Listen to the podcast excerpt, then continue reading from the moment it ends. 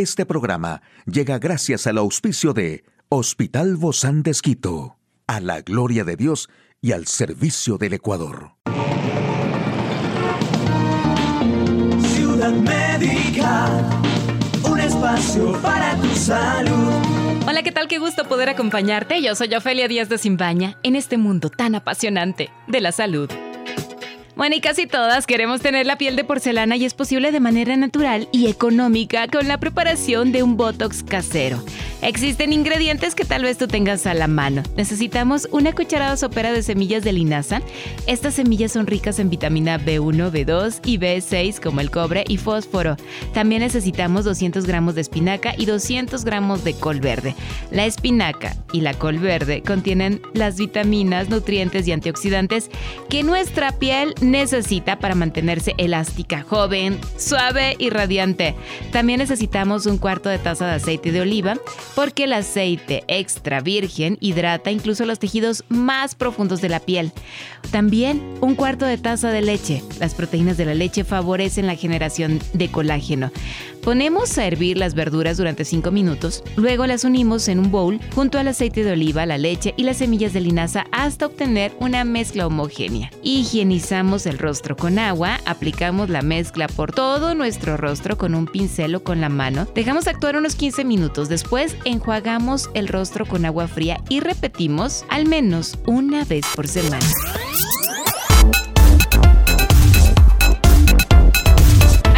De la información más actual en el campo de la salud. ¿Es eficaz caminar para perder peso? Vacunas bivalentes. Un estudio sobre 6 millones de personas confirmó una alta efectividad ante cuadros graves. Potomanía. ¿Cuáles son los riesgos de la obsesión por tomar mucha agua? En un momento lo sabremos.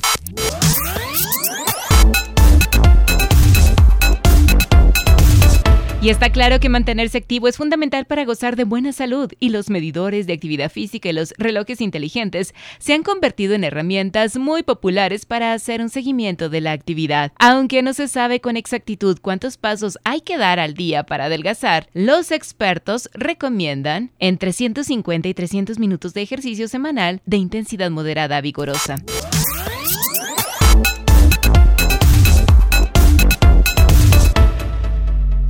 Las vacunas bivalentes o bivariantes son seguras y eficaces para protegerse contra el virus original que causa el COVID-19, que fue descrito en Wuhan, China, en el año 2020, como contra los linajes de la variante Omicron BA.4 y BA.5. Están hechas en base a una plataforma de ARN mensajero. En los Estados Unidos se hizo un nuevo estudio sobre la efectividad en el mundo real de las vacunas bivalentes. Lo hicieron investigadores de la Escuela de Gillings de Salud Pública Mundial de la Universidad de Carolina del Norte.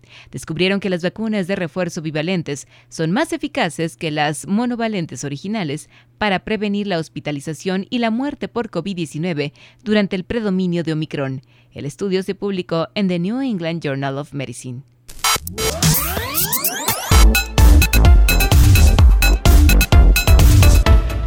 Y es un trastorno alimenticio que se caracteriza por consumir compulsivamente grandes cantidades de líquidos. Algunas personas llegan a ingerir entre 8 y 15 litros al día y pueden dañar su salud. A esto se le llama potomanía. Mantener la hidratación es uno de los componentes más fundamentales de una buena salud y es por ello que los especialistas suelen recomendar beber 2 litros o más de agua por día. Sin embargo, hay personas que multiplican por 10 o más el volumen de líquido ingerido. La obsesión por beber agua puede desencadenar una conducta patológica, la cual trae consecuencias negativas para el organismo. Lo cierto es que al hábito de beber mucha agua se le asocian propiedades milagrosas, entre las que se pueden enumerar una mejor circulación sanguínea, mejoras a nivel de la piel y una mejor salud en general, entre otras tantas. Se conoce por potomanía al desorden alimenticio que consiste en beber compulsivamente muchos litros de agua y que algunos especialistas consideran una adicción. Si los riñones están sanos, la naturaleza regula todo sola.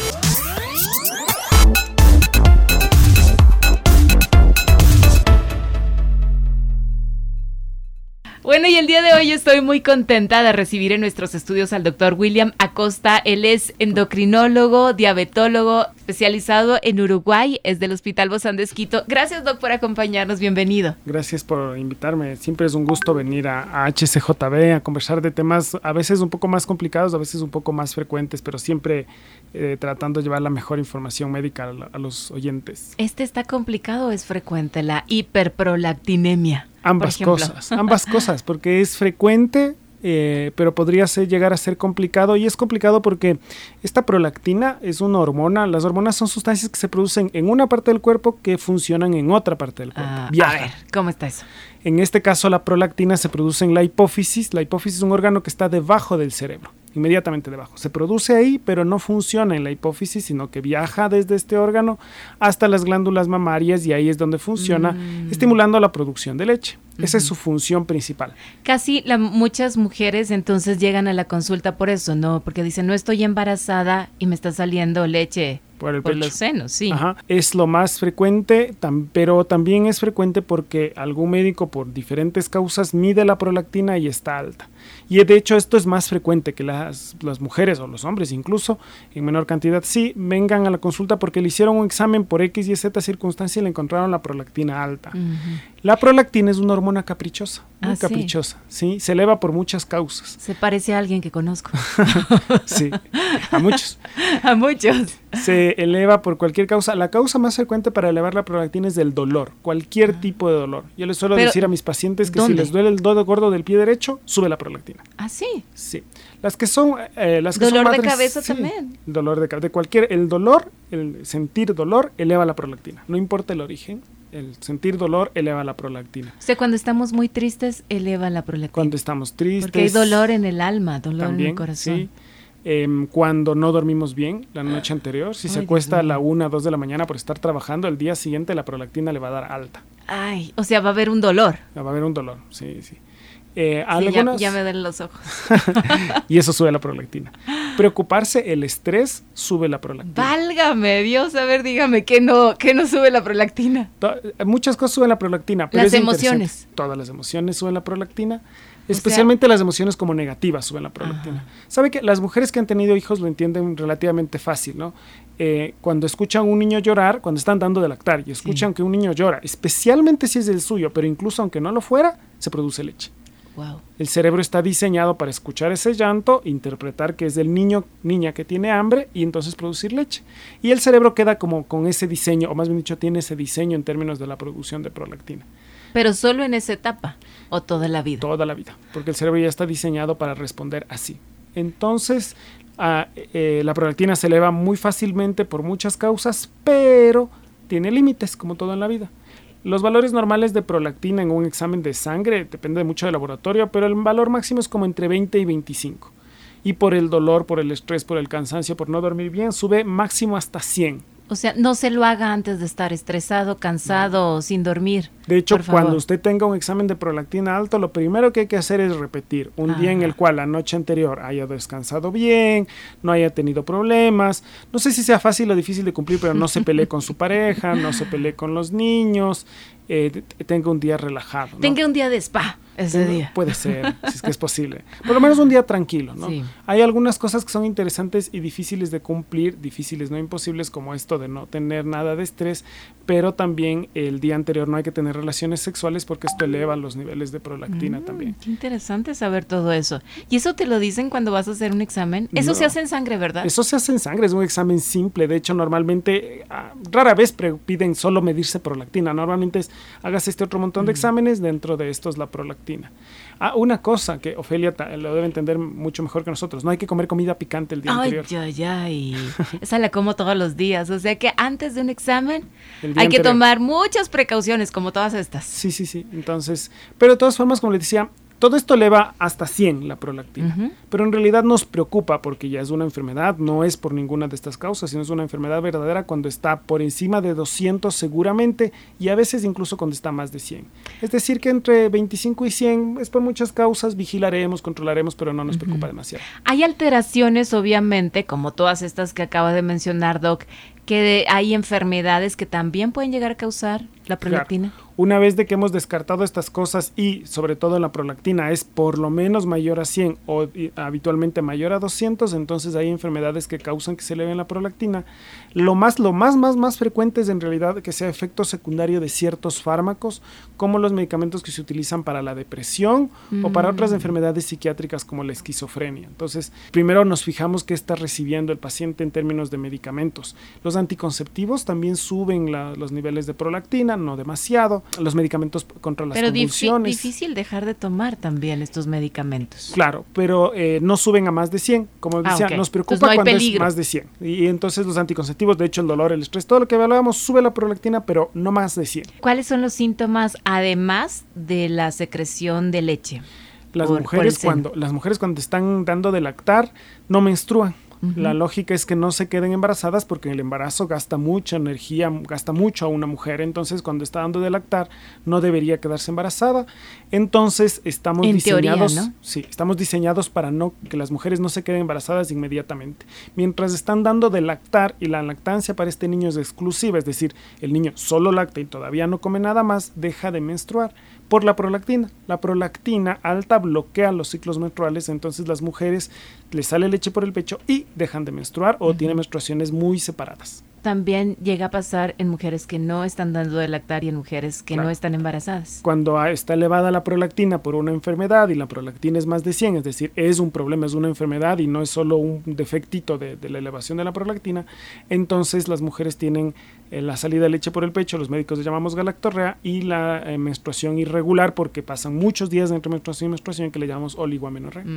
¿Cuál es el tratamiento entonces para esta famosa hiperprolactinemia? El, el primer paso del tratamiento es asegurarnos de que es verdaderamente una enfermedad, ¿no? Que sea una verdadera prolactina alta y que cause síntomas y luego buscar la causa, buscar que no sea por medicamentos y si no ver si es un adenoma hipofisario, que es un nombre raro para decir un tumor benigno como un lunar en esta hipófisis que produce este exceso de prolactina. Y hay medicamentos para hacer desaparecer este adenoma hipofisario, pero entonces es un proceso. Primero hay que ver que la prolactina esté alta, que sea concordante con los síntomas, hacer un examen que se llama resonancia magnética mm. del cerebro para ver si es que tiene el adenoma y desaparecerlo con una pastilla que se llama cabergolina. ¿Y es muy común esto? Relativamente común. Ah, más o menos uno de cada mil a una de cada diez mil personas tiene o ha tenido un adenoma hipofisario y podría ser productor de prolactina. Es relativamente común y tratable con pastillas, pero lleva todo un proceso. O sea, no es tan fácil de diagnosticar. Hay enfermedades muchísimo más fáciles de diagnosticar. los adenomas hipofisarios, la prolactina alta es complicada por todo esto que hemos hablado. ¿Y cuando se diagnostica este tratamiento, cuánto dura, Doc? Hasta que el adenoma desaparezca, habitualmente entre seis meses y dos años. ¡Wow! Es bastante el tiempo de estar tomando medicamento. Tiene efectos secundarios, me imagino. Da este mareo. Se toma una vez o dos veces por semana y yo les recomiendo a mis pacientes que tomen en la noche porque da mareo. Entonces, así si están mareadas, por lo menos están acostados. Pero como es mucho el tiempo, entre seis meses a dos a dos años en ese espacio de tiempo, si hablamos de mujeres, ¿no se pueden quedar embarazadas? No deberían quedarse embarazadas porque las mujeres que están, que tienen estos adenomas hipofisarios que producen prolactina, si se quedan embarazadas, su hipófisis va a querer producir prolactina porque es una hormona normal del embarazo para la lactancia. Entonces los adenomas pueden aumentar de tamaño, entonces hay que tener cuidado y de hecho eh, no se recomienda quedarse embarazada a las mujeres mientras están bajo tratamiento. La cabergolina en sí mismo no daña al, al niño niño en gestación, por suerte, pero sí que podría causar problemas a la mamá. ¿Cómo qué? Cuando estos tumores, estos adenomas hipofisarios crecen, arriba está lo que llamamos los nervios ópticos y el quiasma óptico, que es la forma como se conectan los ojos con el cerebro para ver. Entonces le aplastan este quiasma óptico y se puede perder la vista. Ay, ay, ay, ese es otro tema para poder conversar. Ese es un tema largo y complicado de los adenomas hipofisarios en general. Wow, bueno, vamos a tener que hacer otro, otra de estas charlas, doctor. Muchísimas gracias, doctor William Acosta endocrinólogo y diabetólogo del Hospital Bozán de Esquito. Hasta la próxima, Doc. Gracias. Y hasta la próxima, amigos queridos. Un espacio para tu salud. Puedes escuchar de nuevo este programa en hcjb.org. Este programa llegó a usted gracias al gentil auspicio de Hospital Bozán de Esquito, a la gloria de Dios y al servicio del Ecuador.